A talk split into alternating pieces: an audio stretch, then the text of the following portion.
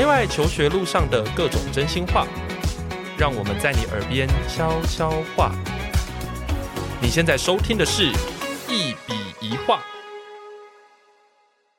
大家好，欢迎回到节目现场，我是赖老师。今天呢，哎，在讲今天的主题之前呢，我们今天来了客座主持人，Yo. 然后是我们的姜老师。嗨，大家好，我是如意。那今天呢，要一起来访问我们的语耀老师黄子权。那我们今天的主题啊，主要是想要跟大家聊聊语言学奥林匹亚，然后以及语言学相关学习的一些事情哦。那大家应该都知道说，在最近这几年有一个竞赛刚冒。出头没多久，但是其实也已经走了大概五年吧，四年，嗯、大概四年吧。差不多在台湾，差不多对，大概四五年以上。对对对，差不多四五年左右的时间，在这个有点不长不短的时间里面呢，其实它的知名度有打开，然后其实有非常非常多对于这种所谓的解谜啊活动有兴趣的学生来说，这个活动其实还蛮吸引人的，这样子好，然后参加人数也越来越多，所以其实也常常就是有蛮多人在讨论这个活动。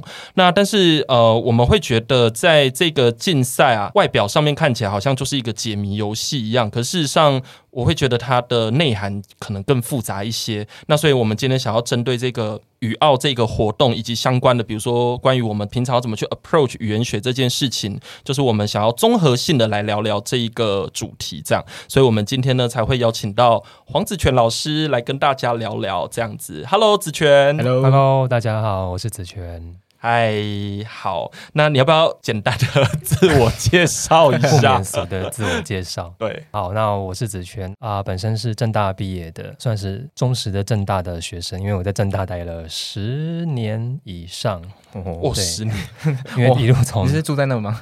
政大地府林的部分，其实我住了离政大蛮远，但是在那边住了蛮久。然后就是念书过程，从大学到硕班到博班都在政大。对，但我接触语言学是，就是我是在硕士班才进入语言学研究所。那大学念的是中文系。对，哦，那中文系的话，有所谓的，就是说。因为我们一般听到语言学，比如说什么语言学概论这样的课程，感觉好像比较像是在外文系碰到。中文系我知道也有自己的语言学，好像系统不太一样嘛，对不对？是，对，可能你提的是中文系的声韵学的部分。哦，就是其实每个语文学系大概都会有自己的一套所谓的语学，像日语系、韩语系都有他们自己的语学呢。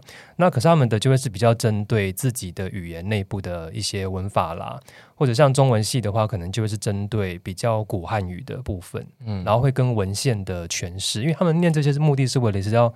是为了要诠释跟解读古人到底在说什么，就像大家都想知道到底孔子的 《论语》里面到底在讲什么，是不同的诠释的一些内容或意思的解读，可能就会跟你怎么样看待里面的一些字词的意思有关。哦，所以其实中文系那一套声韵学最早是为了要了解这些经典的内容，是对他们的目的并不是真的要要理解语言在干嘛这样。哦，OK，所以那这个就让人家非常的好奇，就是说，那你是怎么从？因为我知道，就我所知的中文系，其实绝大多数的训练应该都还是在文学的这个赏析或者是解析上面嘛，文学跟思想，对。但是语言学的部分好像没有真的那么的重，对不对？还是这个很难形容，因为其实像刚刚讲的声韵呢，就是中文系的语学部分分成声韵、文字跟训诂三个，就是语义跟读音，然后还有文字字形。嗯，那这三个这堂三门课，其实在中文系传统是必修的。嗯，所以你说它不重要，其实它应该是被看成是很基础的课程。是，但是它确实比例偏少的原因，是因为学生跟老师都不太喜欢。对，然后从从国中、高中开始就 很排斥，是这样吗？我记得我，因为其实我声韵学是高中开始接触的。你是说抢救国文大作战吗？啊，好怀念的一本书啊！是那本书吗？啊，没有没有，我那里那里面完全不会提到声韵相关的东西。但是我就我所知，我就觉得说，我好像大概只有在《抢救国文大作战》里面，好像有读到一些类似的东西，但也不是那么的之类的吗？对啊，这这是什么？哦，那个可能算吗？有一点点相关，但其实声韵学真的比较关注的是古人怎么说话这件事情。OK，就是古代的中文到底是什么样子。然后我接触是从高二的时候吧，就是有看到一本那个。个当时是那个郑大主老师有出一本算是科普的书，叫《古音之旅》，嗯，他就是很深入浅出的带我们知道说，哎，声韵学是了解，如果你好奇，你如果穿越到古代的话，你能不能跟孔子对话？嗯，那孔子讲“知之为知之”，到底他的读音是什么样子？绝对不会是你今天在一些中国大陆那边的戏剧上看到的，就是大家都讲一口纯正的北京话或是国语，哦，那个语言会差非常多。事实上，如果你穿越到，就是我们那年代应该是看那种寻寻秦记之类的，嗯嗯嗯，你穿越到秦朝或秦国的话，你其实根本没办法跟当地人沟通，因为他们的语言大概对你来说会跟外星人讲话差不多，嗯，差距如此之大。是，然后那本书就给我引起蛮大的兴趣，想要去了解这些东西。那可是我当时因为第一个会想要求救国文老师嘛，因为他毕竟跟国文有关，但国文老师就是一副这是什么？你不要来问我，因为我不知道你怎么在看这种东西。对，他真的给我第一个问题就是你怎么会在看这种东西呢？那当时我不理解啊，但是后来我进中文系之后，我才知道原来这是一个被视为有点异端或是异类少数的 存在。哦，原来是这样哦。那所以就说，在读中文系的人，走语言学的人算多吗？因为像我们 team 里面就。除了你之外，红瑞也是这样子啊。啊，是对。对，感觉比例有点高哎，在我们里面，在语言所的，就是入学学生来说，中文系应该算是蛮高的比例，其实仅次于英文系吧。哦，因为语言所以前早期是它其实是英外文系底下的一个组分裂出来的，是，所以它的主要学生来源还是英文英外文系居多。嗯、但中文系因为性质相近的关系，那学生如果是对真的对语言本身有兴趣的话，他讲难听一点，那是无处可去，他就是只能来语言所。因为如果你真的乖乖待在中文所的话，可能会下场可能会有一点孤独吧。对。对走到了那个高处，对。对，就是他会对，不只是不生寒，会有一点，不只是不生寒，不然呢，在中文系的生态里面，就是会有一点被真的被当作是异类或者是怪物那种存在。怪物？这么的夸张，而且不是只有学生如此，其实老师也是。哦。OK，如果你教的是声韵文字训诂的老师，其实也会被教文学思想的老师稍微有点当做异类。是。对。我有个经验是，我在我在大一的时候，因为我就是对声韵学很有兴趣，这件事在中文系很有名。对，那那时候甚至还有中文系教散文课的老师会特地在下课的时候来问我说：“请问你会声韵学，到底对你的散文创作有什么帮助吗？” 这样 好尖锐的问题啊！对，我想说这是什么问题？而且一个老师这样问我，恰当吗？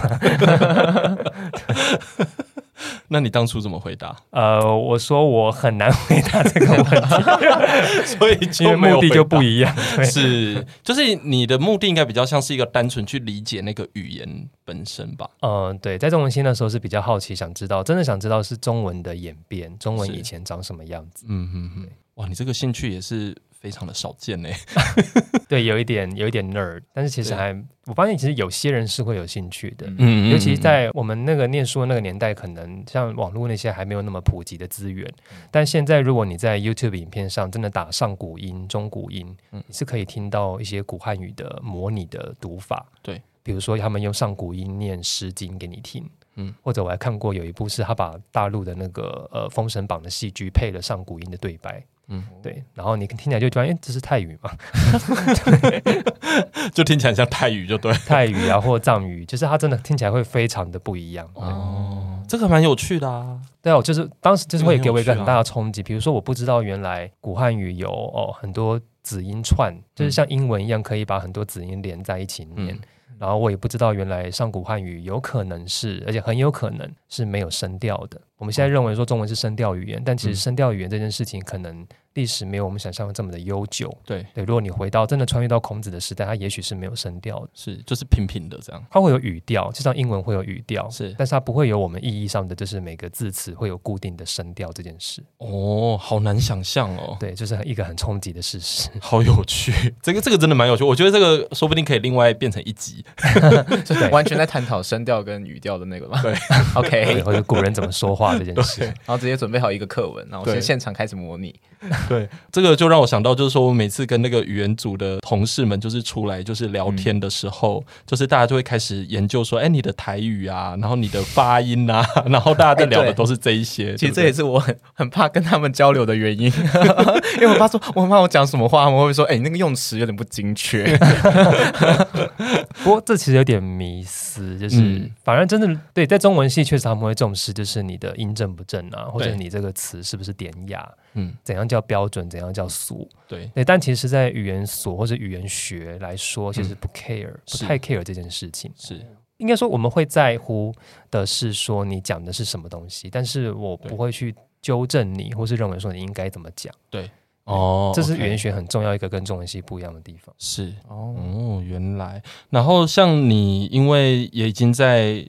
我们这边带学生学习语言学已经好一段时间了，所以我会觉得，就是说，像你刚才讲的这个这么丰富的经历，我觉得真的还蛮适合来跟大家聊聊语奥。然后，我觉得我在这里应该要先跟我们的听众朋友们，就是先简单的讲一下，为什么今天会特别的想要来聊聊语奥这件事。嗯，因为语奥其实是我们所有的奥林匹亚里面哦，就是号称就是你可以不需要有语言学的知识。也可以玩的一个奥林匹亚这样子，好，那这个当然原因很简单了，就是因为毕竟我们在中学端其实也并没有所谓的正规的所谓的语言学的教学嘛，就没有这件事，所以其实它设计成一个叫做你不需要有语言学的门槛也可以玩的奥林匹亚，老实说是可以理解的。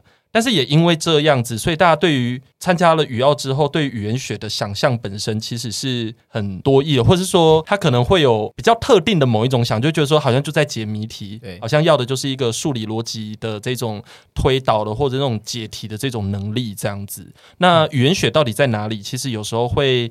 大家会觉得说好像比较看不到，嗯，或者说会觉得，哎，那到底在什么意义上面，它可以被放在所谓的语言学的脉络里面来讨论？那当然，这里就会有很多的这种学术讨论的空间，这样子哈。所以我知道我这样讲，这个子权现在面有难色，觉得压力很大。不过我觉得还是可以请那个子权这边，就是来跟大家聊聊，就是介绍一下你觉得语奥是什么，然后语奥里面大概涉及了哪一些不同的内容啊、题型啊。这些这样，好，很大的问题。嗯，是，我就喜欢问这一种。语奥他虽然说他的全名语言学奥林匹亚，但其实在这更早期的话，他会再加上就是计算两个字，语言学计算奥林匹亚。然后它其实很早开始起源的来源的领域，并不是语言学专门界的人士去举办这个活动，好像更早我听说是比较偏计算机科学相关的人，嗯、因为他们会觉得说，其实有很多在搞计算机工程、资讯工程，或者是在搞理工或数学的人，他们会觉得，哎，语言背后，他们自己也有意识到，语言背后是有一套逻辑在。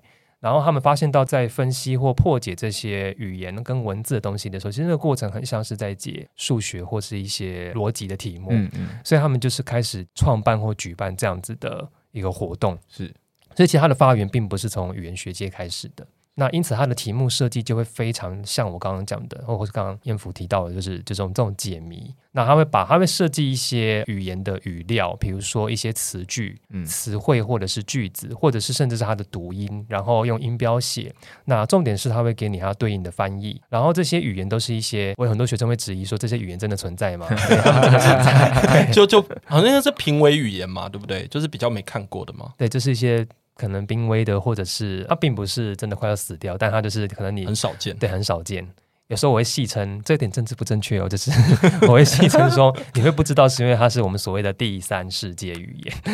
哦，有不不对，这个还蛮是一个反思的，就让大家知道说，意识到有第三世界存在的。对，这个样子的一个印象会很深刻，就是比如像大家会觉得声调语言哦，应该很少见吧？因为我就只知道中文是声调语言，我会的那些听到那些第一外语、第二外语几乎都不是哎、欸，嗯，声调语言应该很少吧？不是哦，其实在全世界的六七千个语言里面，声调语言占了大概半数以上哦。是。只是他们那半数以上的语言几乎都不是第一世界的语言，都非主流。对啊，你看这个就很好，是一个反思，蛮好的。所以那他们就真的会从这些很奇奇怪怪的地方去截取这些语言的语料，然后把它做翻译之后丢到你的面前。那学生的任务就是像解密码一样，要去破解说到底，诶，这个语言里面，诶，我知道它的翻译整句是怎样，可是它到底哪一个词对应到我们哪一个词？然后接下来它的题目可能就会要求你说要把，比如说他要把这个语言翻译成英文，他会给你一些新的句子，你要把它翻成英文。或是反过来，他给你一些英文句子，你要把它翻成那个语言。对，其实这过程就是一个很像是人类语言学者早期在一些部落或是一些地方在调查或是理解、了解那个语言学习的过程里面，他们会经历的事情。是，所以其实它并不是说真的跟语言学无关或是不像，就是它是它确实是语言学活动的一环。这样。对。但它的题型当然远远不止这方面了，就五花八门。后来越来越多，是就是它很多设计的人就会觉得说，因为解谜嘛，那我们就是好像把它设计成只要就是尽量能够让学生有解谜的感觉就可以。所以后续就越来越多，就变成是说，好像任何跟文字语言，甚至超过一点点，比如说解读一些地图啊，或者图形乐谱嘛。对，今年的乐今年的也要出了一题，跟乐谱有关的。呃，而且他也不告诉你说，就是你要怎么你要怎么看懂乐谱，他就是假设大家都看得懂。哎，五线谱这样这样子合理吗？突然想一想，如果有些人没有学过这种五线谱的话，还是他假定说所有中学生专心上音乐课就应该会知道这东西，可能会觉得那是个素养吧。我在想，哦，有可能。事实上，台湾语要应该假定了蛮多事情。好哦。对，呃，总之他的题型就是横跨非常多的类别，对，多到我没办法在这个时间之内全部讲完。但总之，他就是会让学生感觉到说，哇，好像某种智力测验哦，然后很好玩，在解谜。所以也标榜说，他可以不需要语言学的理论知识，因为确实你们就算没有那个理论知识，他给你的线索就是会有点像是你在，如果听众有玩过像密室逃脱，嗯，对，它很像密室逃脱里面的某些解谜。只不过这个解谜可能再再更学术一点点，再更书呆子一点点这样，嗯，对。可是它其实本质上很像哦。所以呃，如果我们这样听起来的话，应该这样讲，就是说，它如果我用地理来解释的话，就有点像是说，地奥今天全部都是像野外考察的东西，就是那种收集了现地的资料，然后那个资料一开始一定是非常粗糙的嘛，嗯，所以我们就必须在现场马上做分类、做判读。所以语奥的考试比较像是语料的。会诊跟分析这样子，我觉得比那个还要粗糙。你这我好，因为你会记录下来，可能是因为你还看得懂那是什么。是语言学可能是。你拿到的时候，其实真的也没有真的理解那是什么，是这样吗？呃，我觉得语料它应该说他会看得懂，但是它的过程就真的是重点会在考你解码，也就是如果真的你真的要用地要做比例，嗯，比较像是，像就是如果延伸你刚刚的比喻的话，大概就是你要提供这些地址上面的一些材料或素材之后，然后你还要留下非常多的暗示跟线索，让他们可以推测知道说我该怎么样分类，嗯，我该怎么样知道什么会对应到什么，是。这样他们才可以在真的完全没有学过任何地理学或地质学或地球科学的知识情况下，还可以做出你要的、你预期的分类结果。对，有点像这样，应该说在猜测该怎么去分类。是啊，在猜测怎么去分类。对，好，所以这样的能力其实，当然就像我们刚才讲的，它其实非常非常仰赖你的那种现场的那种立即性的反应能力嘛，对不对？还有观察力，对，能不能看懂那个码跟马之间的逻辑关系？符号跟符号之间到底怎么样代换的？到底怎么样去对应的？这个很重要。对，那这个也是语言学很重要的。基础能力啦，对，以能力素养来说是，但是它的应用上来说，就会变成说不是那么跟语言学完全的直接那么深刻的有关。对，因为一个是知识嘛，一个是技能，虽然这两个东西是有关系的，但是语奥因为在这样的设定下，它就会比较偏重技能的部分，是。知识的东西就会比较少，而且反而那些知识它变成。一个我们即将要去的一个目标，那因为我们是用很多的暗示，所以有点像是说，好，透过这个解题之后，我们大概可以达到那一个知识这样子。嗯，对。不过我要澄清，这是初期早期比较容易这样。所以你想要说的是，呃，对。后来其实后来有比较好啦，就是以国际的好，或者是像英国或是美国那边的他们举办的语奥，其实后来有越来越多的语言学界的人士参与，所以他们的出题上会越来越看到说，尝试用像像我们刚刚讲的解谜，但是它其实是引导你去学习到语言学的知识。嗯，像北美语要有些题目会一步一步，它会把。语料拆成好几个层次或阶段给你，然后试着用一些引导性的问题，嗯、加上一些他可能虽然你没学过，但是他可能付给你一些相关的资料，然后你要参考这些资料来做分析。所以这个过程其实它就引导你学会相关的知识，比如说你就会知道说、嗯、哦，这个音标代表什么，你就会知道一些语音发音的原理。嗯嗯，像呃北美语奥有一题很经典，它会透过五个语言的分析的过程，那当你一步一步解谜解开之后，然后最后他再。透过题目问你说，你有没有发现，这个刚刚那五个语言其实有一些共通的什么地方？嗯，你刚刚在做的事情是不是共通的？遇到了什么一个一个很同样的一个状况？嗯，那根据我们提供给你的这个表格资料，你是不是可以回答出其实这个共通的规律是什么？对，那最后你发现这规律，它其实就是一个很经典的音韵学会有的一个规律，而且跨语言的比较找出异跟同，其实正是语言学很重要的一个类型在做的事情。嗯，所以我觉得国外的很多语奥目前有越来越进步到说，虽然在玩解谜，但是学生在过程里面是会接触到、学习到，然后也会慢慢意识到，哦，原来是有这些东西存在，甚至也许越来越多的话，也许他反过来会开始用这样的规律去出题。嗯对，这个是国外的趋势，我觉得这几年有越来越好。对，OK，那台湾的趋势的话，就是 注意到我没提到台湾的，那台湾的，对，那台湾的趋势是，呃，我们我们可以讲我们的观察到的啦，嘿。呃，就因为毕竟我们每年都会 分析题目嘛。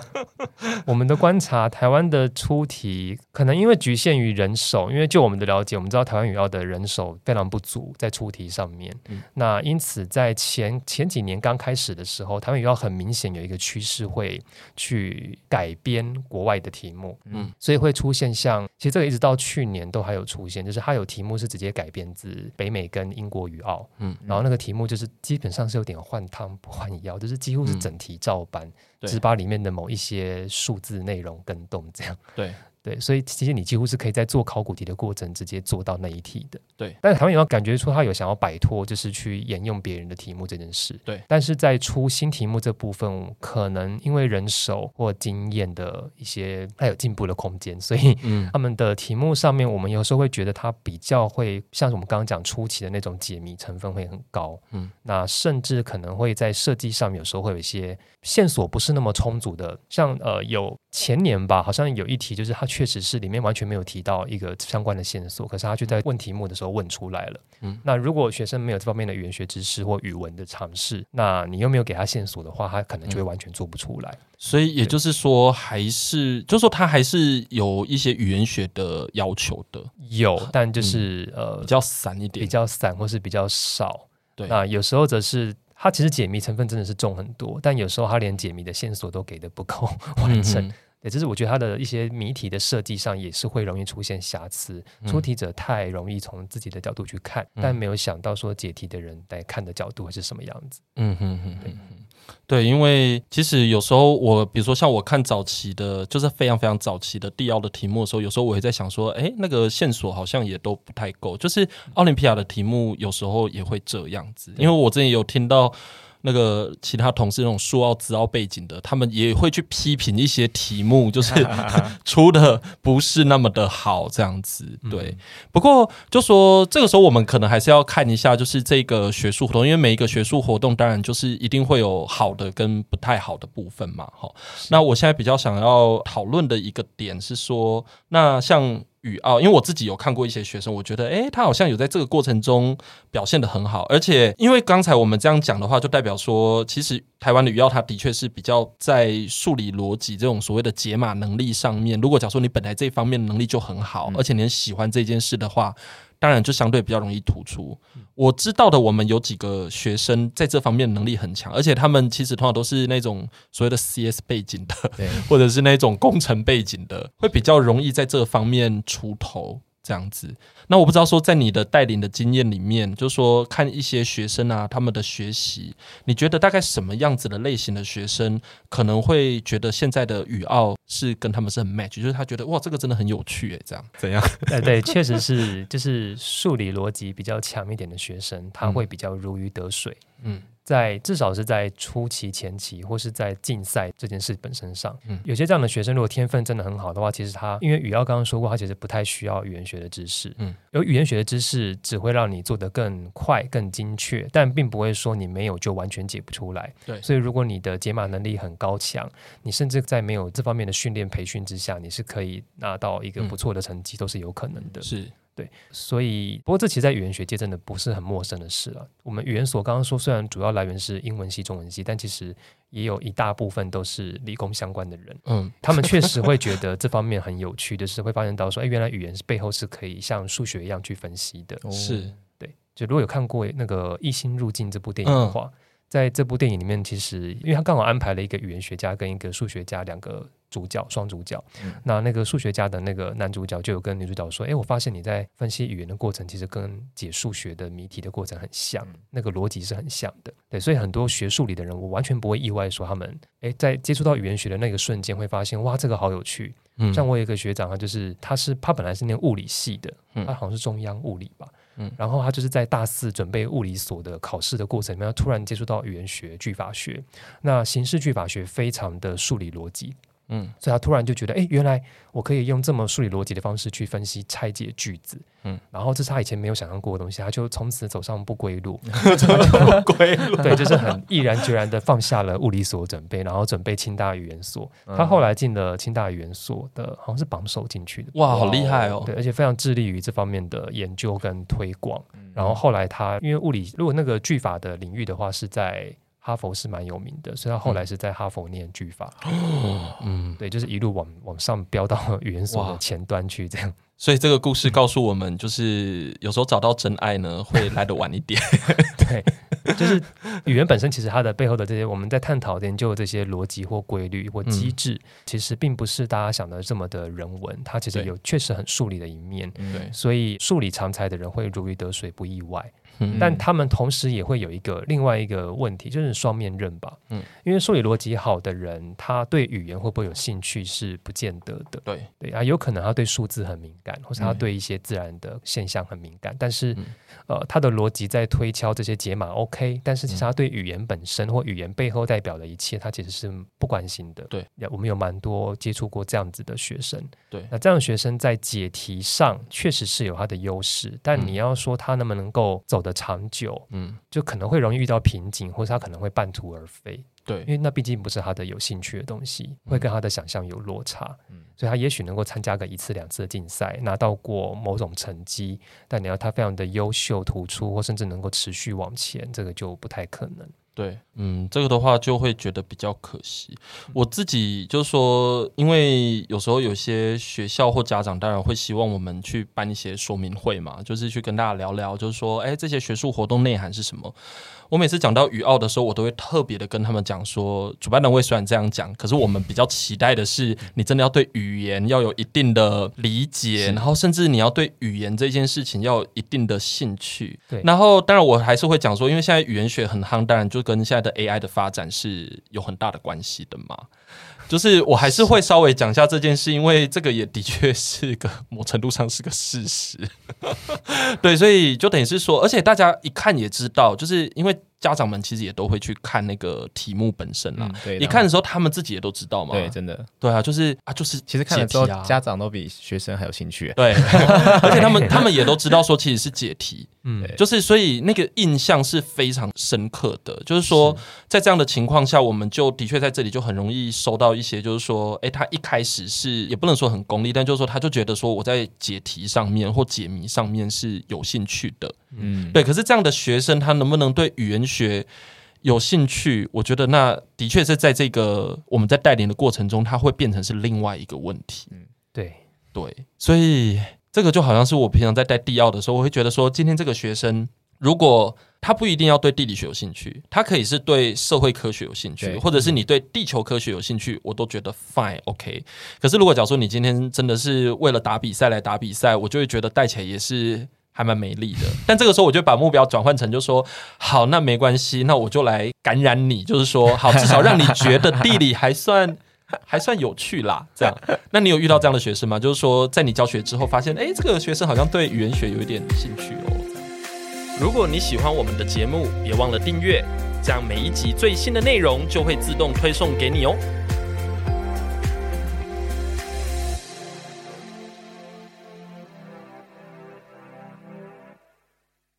可能原本抱持的是很功利的角度来，但是后来参与久了之后，发现被你启蒙了他对这一块的热爱之类的。对，有啦，有类似的学生，就是他可能一开始也不也不是要那么功利，但就是他可能不知道不知道为什么要来，对，被塞进来，就是有一个想象，就是哦，我来解题的这样，来解题的。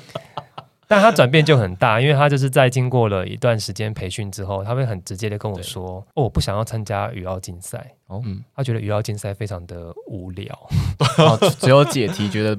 Nothing，对，对他他就觉得说，哎、欸，这一做专题研究好有趣，写论文好有趣，嗯、就是他他们真的迷上了做语言学研究这件事情。嗯、对啊，这样就很好啊。哎、欸，我好像是有听到你讲一个学生讲那个是维婉语的那，哦，对，就是这个学生啊。那你不要讲一下他的研究？好，他其实中间转变很大了，就是他曾经我们也帮他接触过一些认知语言学，就是跟大脑认知有关的一些内容。那他对那个也很有兴趣，但认知语言学呃有趣归有趣，可是他的他的研究都必须要花一些更高阶的一些知识，跟甚至可能要设备器材。嗯，对，那这个是中学生可能没办法的，所以后来我们就鼓励说他能不能去找一些可能更生活化的，我们比较好执行的。嗯，那后来我就推荐他到语用学这个领域。语用学这个领域在语言学里面很特别，应该说在语奥这个领域里面很特别，因为语奥的考题，我们刚刚说虽然说它已经有点越来越包山包海，但是它就是包不到语用。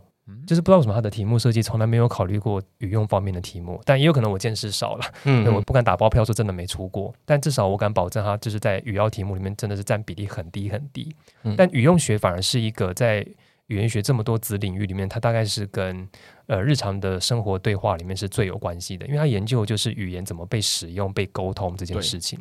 比如说一个最简单的，我们在跟别人讲话沟通里面，我们其实用到很多是非字面的讯息在传达。对，像比如说一个爸爸如果今天问小孩子说：“你今天考试考得怎么样？”嗯，然后小孩子可能不回答。嗯，这个沉默其实就在在语用学里面，它就是一个意义分析的东西。对，为什么他的不回答？他这个沉默代表什么？嗯，或者小孩子如果回答说。哎，我觉得你今天煮的很好吃。对，我们大家都会心一笑，就会知道爸爸可能下一个反应就是：哎，你怎么会回答这个？就是你今天是不是考不好？但其实小孩子没有讲任何跟考试有关的话，但爸爸自然就会知道小孩子好像是不是考不好。嗯，至少是负面的讯息有传过来。嗯，对，这我们人类在沟通跟对话，其实反而很少用字面讯息。那语用学很常在研究的是，我们到底有没有哪些非字面的讯息？嗯，言外之意。那这个背后怎么去蕴含出来的？因为它一定是有一个规律在，彼此我们一定是都共同享有某些概念，嗯，或规律，关于这个语言的一些规律机制，你知道，嗯，所以你知道你今天这样讲话，对方会解读出什么意思，嗯，对方也知道他会这样子解读，所以你可能这样讲是为了希望他解读出什么，嗯，有点像是一个彼此的心理的攻防跟猜测，对。而我们其实每天讲话都在进行这样的互动，哦、是对没错。那语用学就是在钻研这一块领域。那这个学生就是接触之后，他觉得非常的有意思，嗯。然后我们就是往下说，那好，那我们就是研究这方面的议题啊。后来我是发现到说，委婉语这一块。呃，学生们一般来说都蛮有兴趣的。嗯，有兴趣的原因很简单，因为委婉语，委婉嘛，就是它一定是要躲避一些不可说的、不能说的秘密。对，我们讲的禁忌语，或是所谓的粗直语、粗话这种。嗯、那委婉语跟粗直语，就是粗话，其实是一体两面。所以学生接触委婉语，就一定会碰触到粗话。嗯，那中学生大概对这个都会非常的兴奋，然后他们都会说：“哦，老师就是在课堂上教我们讲粗话，这 样委婉的讲粗话，对，或者怎么样委婉的讲，或是哎，各国有怎样的讲法之类的。”对，那所以我们用这个当做一个引导的开头，嗯，然后又连接到说，因为他说他对专题研究有兴趣嘛，那我们就是想说，哎，能不能找一个就是可以可以拿来做研究的一个题目，然后又跟委婉语跟语用刚刚讲的这些都有关系。后来我们就发现到，刚好在这个去年疫情升温，然后再进入三级警戒的时候。那包含了就是指挥中心每次的记者会，还有他们相关的新闻媒体报道，我们发现他们都会用到很多的一些我们所谓的委婉语，嗯、就是当有一些不好开口的字眼，我们就会去用委婉语替代，然后这些委婉语甚至会流行成为风潮。你说那个连接的部分吗？对，连接人与人的人与人的连接，或者是呃像校正回归啊，是校正回归是个很有趣的例子，就是我相信指挥中心不是在讲委婉语，对对，但是大家会觉得那是。人们都解读为成委婉语。对，而在语用的一个规则之下，我们经常会强调说，就是解读者的身份、听者的身份跟角色其实是更重要。嗯嗯，因为它会主导整个对话接下来怎么进行。嗯，当你把它解读成是一种委婉的时候，是接下来的整个社会语境就会开始去揣测说它背后的政治意图啦、目的啦。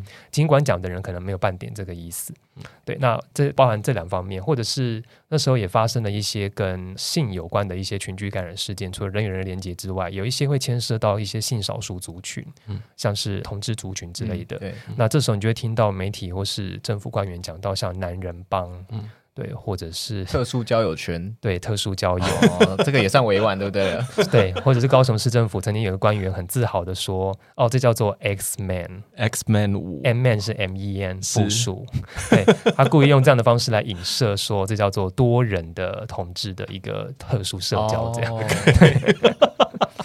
OK，这蛮有趣的啊。对，那我们就发现这是，哎，这是委婉语的范畴。然后学生会觉得有趣，我们就可以来着手来进行调查跟研究，说到底，嗯、到底在那段期间，大概长达两个月的时间，产出了多少这样子的语料？嗯，然后它背后到底带有怎样的目的跟功能在使用？对，甚至我们发现更有趣的地方是它怎么样转变？对，因为其实委婉语的使用的用途跟功能是会转变的。嗯，像校正回归就是一个非常经典的例子。对，呃，从它一开始第一次使用，大家的反应一定是错愕。对，有些人会生气，有些人会不解，有些人会理解。因为有些人如果是跟统计或工位有关的领域，可能就会知道这个东西是来自哪一个相关的概念的翻译名词。嗯，对。但经过那么那么长一段时间之后，你会发现，跟大部分人提到这个词的时候，大家反应就是笑。对对对，因为大家会觉得这是一个政治手法，政治手法。就是我们英文所谓的 double speak，然后那是一个两面话的感觉，就是你不好意思讲出那个东西，你就用迂回的方式，是一种政客的话术。对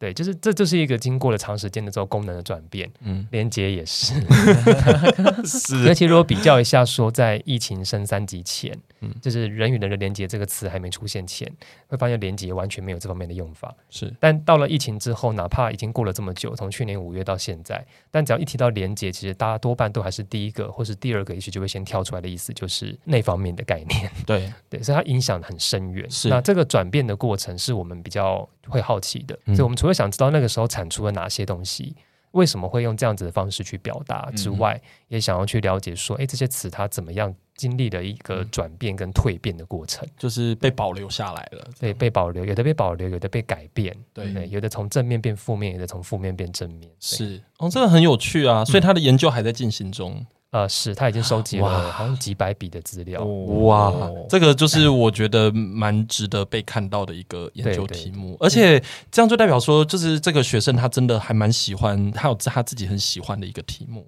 嗯，是他就是一边做，然后就觉得，虽然他读论文读得很痛苦，哎呀，这个现在痛苦，以后就回甘了。我跟你说，对，就是论文本身让他痛苦，然后收集语料，他跟我说，哇，也好累。是啊，对，我们都知道，因为其实这个工作我本来就预期到会是最辛苦的，因为 这个通常都是就是老师会交给助理们或者是工读生去做的事。是对，那所以我就非常开心的看着他在收集这个语料的过程，我只要 我只要下命令就好了。对，但是收集资料。对，是蛮重要，因为他要知道要怎么去整理那一些东西。对，而且这个你才最有第一手的感觉，你知道有什么东西，然后你看到了哪些。对，对而且所以其实他也会学到那个做研究技巧，这样子。对，就是怎么我们整个语言学的一个流程，至少语用学的领域的研究方法来说，他就会整个完整的经历一遍。是对，只是文献部分是我在带这样。嗯嗯嗯嗯。对，像这样的学生，那你有大概知道，比如说，诶，假设他现在对这个研究很有兴趣，那他会问你说，那请问老师，我做这个东西，那我的专业到底是什么？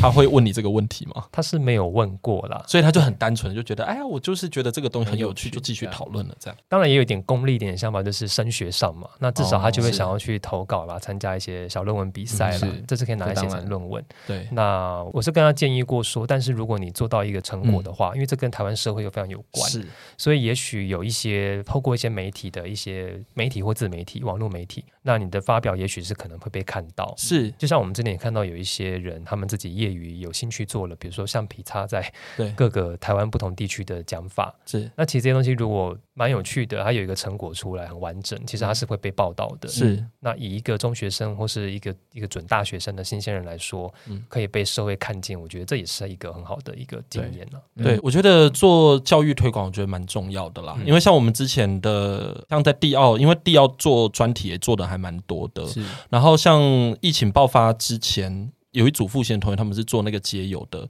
可是因为爆发之后，其实疫情其实对街友带来影响非常的大，所以他们就把过去的研究就是拿出来跟大家做分享，就是说那现在街友他们可能在这个疫情期间会受到什么样的影响？嗯，我觉得像。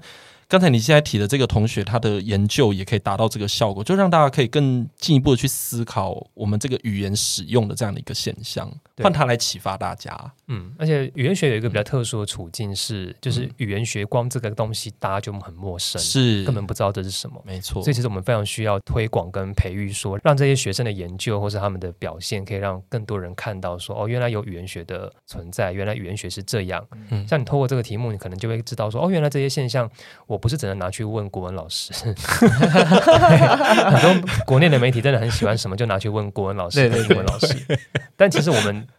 做语言学人都会这样觉得说，这东西根本不是像我自己中文系出身，所以我可以很诚恳的、很认真的跟大家说，有很多问题根本不是国文问题。就是但大家会变成一个习惯说法说，说哦，你国这是你国文程度好不好的问题，但其实这跟国文程度一点关系都没有，是没错，它反而跟你的背后的语用的一些知识或是语用的一些规律有关。对对，而这东西其实。并不是一般语文程度或语文能力的问题，嗯哼哼，所以我们需要这种铺路跟能见度，是没错。哎，那像如果假如说有学生他真的对于这种做专题研究很有兴趣，那按照这样的模式，他们可能就会对语言学感到兴趣嘛，对不对？那像我们的语奥上面呢，比如说在你在带学生的过程中，你会觉得说，哎，因为这个就是这么强调解题，所以我就就是解题给你看，还是说你其实也是会觉得，哎，在这里面应该要有比较多的那种语言学的训练之后，让来才让他们去看到说，我们到底要怎么去在语言学的脉络里面去 identify 这个竞赛这样子。呃，我会看我们的准备时间的那个安排，嗯、以及会看学生的状况。嗯、如果这个学生、哦、对，就如果你感觉他好像还算可以接受一点理论知识，嗯、然后我们时间也算充足，嗯、那我的做法就会是我先会讲。这方面的理论知识概念，嗯，然后我再去让他做相关应用到的题目，嗯，这样他可能会比较深刻的感受到说，哦，原来这一题是跟这个东西有关的，嗯，对，或者是比如说先让他做了一点点这个题目，让他感受一下下之后，然后我们给他这方面的知识，再让他做第二次，对，这样他感受会不一样，是对，就是透过这个过程，他可以比较完整的知道说这个题目的知识点在哪边，嗯，对，这是比较好的，而且是。过程里面也会触发到，就是这个这个同学他可能也许会。引起他对语言的兴趣或关注，是。我们确实有遇到过学生是呃，其实，在讲背后的理论知识的时候，因为我们会举大量的生活中的语言的例子，中文的或英文的，嗯，那在这个过程里面，他们就会很惊讶说，哦，原来每年在讲的这个话有背后有这些机制在运作，而这个正是我们，也是我自己本人一开始踏进语言学的初衷啦。对，就是我从中文系转到语言所，就是因为后来有点厌倦了，就是一直去看那些已经不存在的古人的。然后我才发现说，哦，原来有一个领域叫语言学，然后他专门研究的是我们活生生的每天讲的语言。对。然后他可以帮助我了解说，原来我们讲话为什么会这样讲。对。比如说，为什么我讲总统府跟老总统的时候，那个里面的三声的变调情况是不一样的。嗯。就大家可能发现。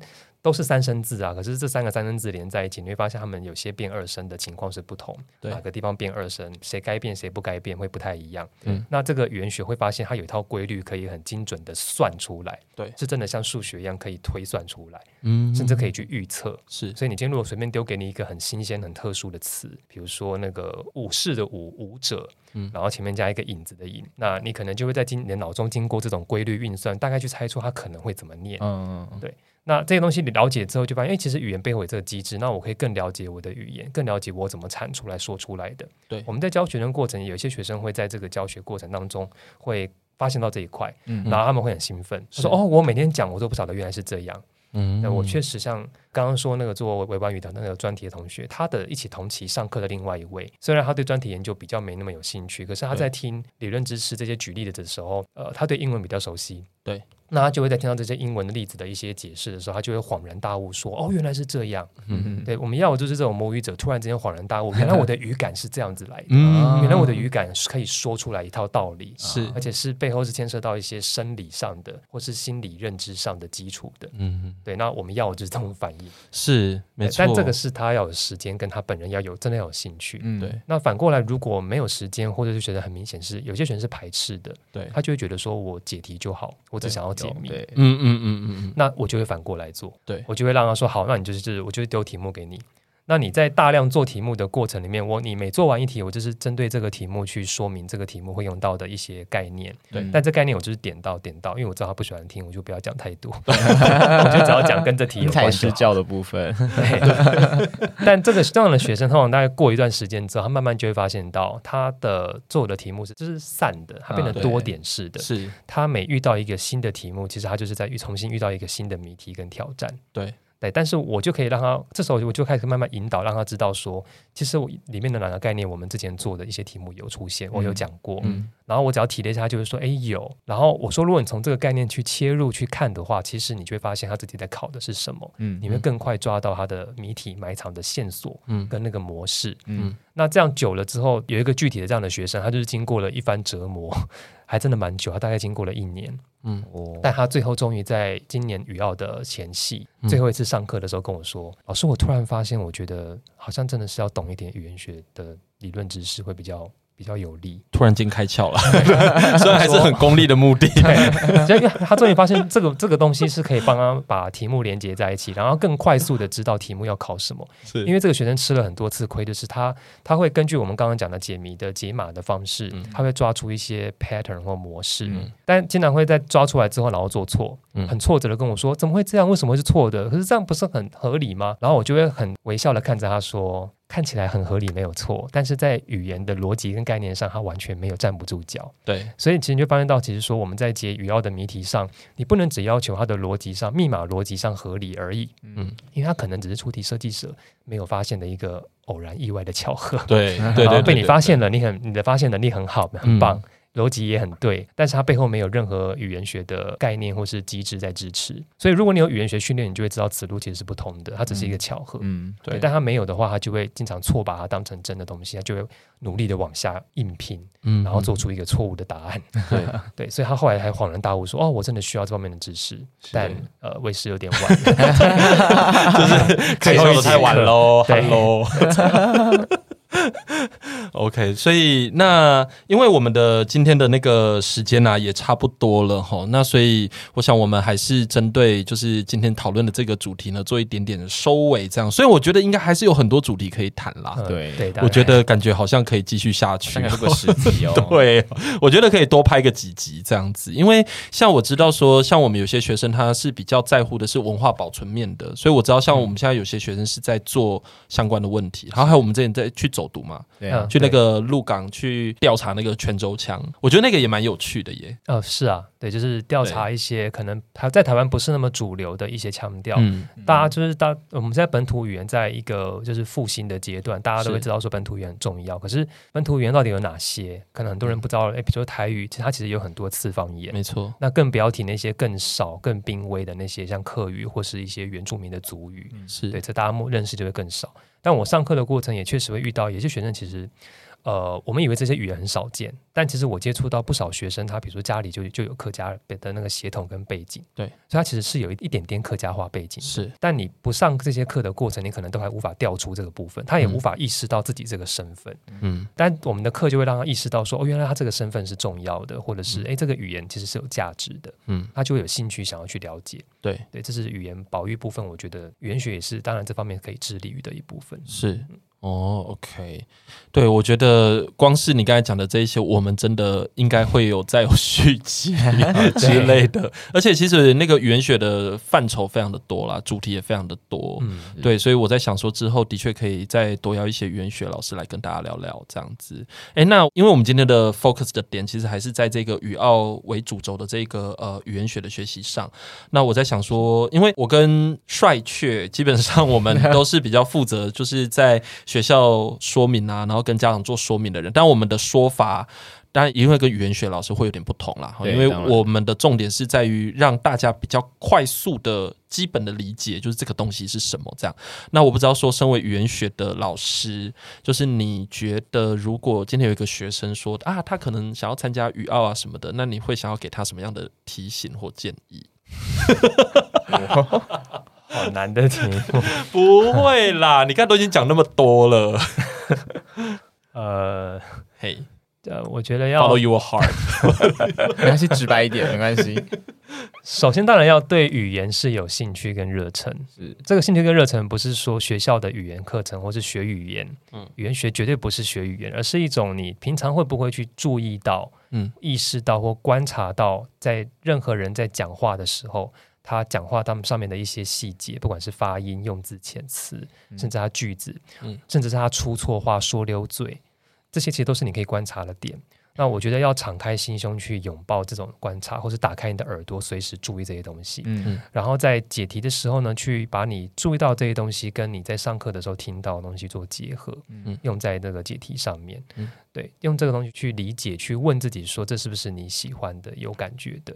嗯，对，那如果真的很没有感觉的话，这不是你做得来的事情，或者你真的很不想做这样的事，那我会觉得可以再慎重考虑一下，就劝退。需要有用心生活的数理仔，或者是用心生活对语言有观察的。学生才比较适合，对，其实会比较适合。嗯，就是你可能有这方面的观察，或是如果就算没有，但是在我们这样提醒了之后，你你是愿意这样尝试的，嗯、然后在尝试过程里面，你也会开始感觉到有趣的，嗯、那可能就会比较适合来试试看这个比赛这样。嗯，OK OK，好，我觉得这个是金玉良言呐，因为我们是虽然，我们作为教育工作者，当然会比较希望可以遇到这样的学生，对，因为不然的话，我们当然就是自己这样教书，其实真的是蛮累的。说实在，因为如果假如说我今天要教一个，就是只为了打比赛，然后就硬是来学地奥的学生，我心里有时候其实也是会翻白眼，就会觉得说啊，那那你到底跟地理学的关系到底是什么？因为我们其实会做这样的工作，其实我觉得有一个很单纯的一个心态。就是我们想要把我们自己学地理或学语言学这样子的一个，就当初接触到那个感动，或者是那一个乐趣，希望给也可以分享给我们的爱徒们 这样子。对对啊，所以如果假如说真的要达到这个的话，当然就是学生他自己本身可能。一开始就不能够太排斥，就是我们要去接触这个学科，嗯，然后也要知道说这个学科在这个竞赛里面它到底可以扮演什么样的角色，这样用这样的方式当做一个媒介，然后可以再通往。更后面的一些道，所以不知道会通去哪里这样子。对，因为像地理学、工程的可以啊，然后其他都可以。我相信语言学也是啊，就是走法其实非常的多。而且说实在的，也不是说为了去某一个地方，所以我才做这件事情。因为我觉得这个有时候是那个因果关系或前后顺序的关系，不一定是这么的直接。对，是这样子。嗯、对，对，好，那我们今天的时间呢，已经差不多了。那诶，希望大家可以透过我们今天的这个简单的聊天。就是说真话的聊天，真的超真的。对，希望语奥主办单位不要，因为我觉得他们要听呢、啊，就是希望明年可以看到语用学的题目。对，有点难吧？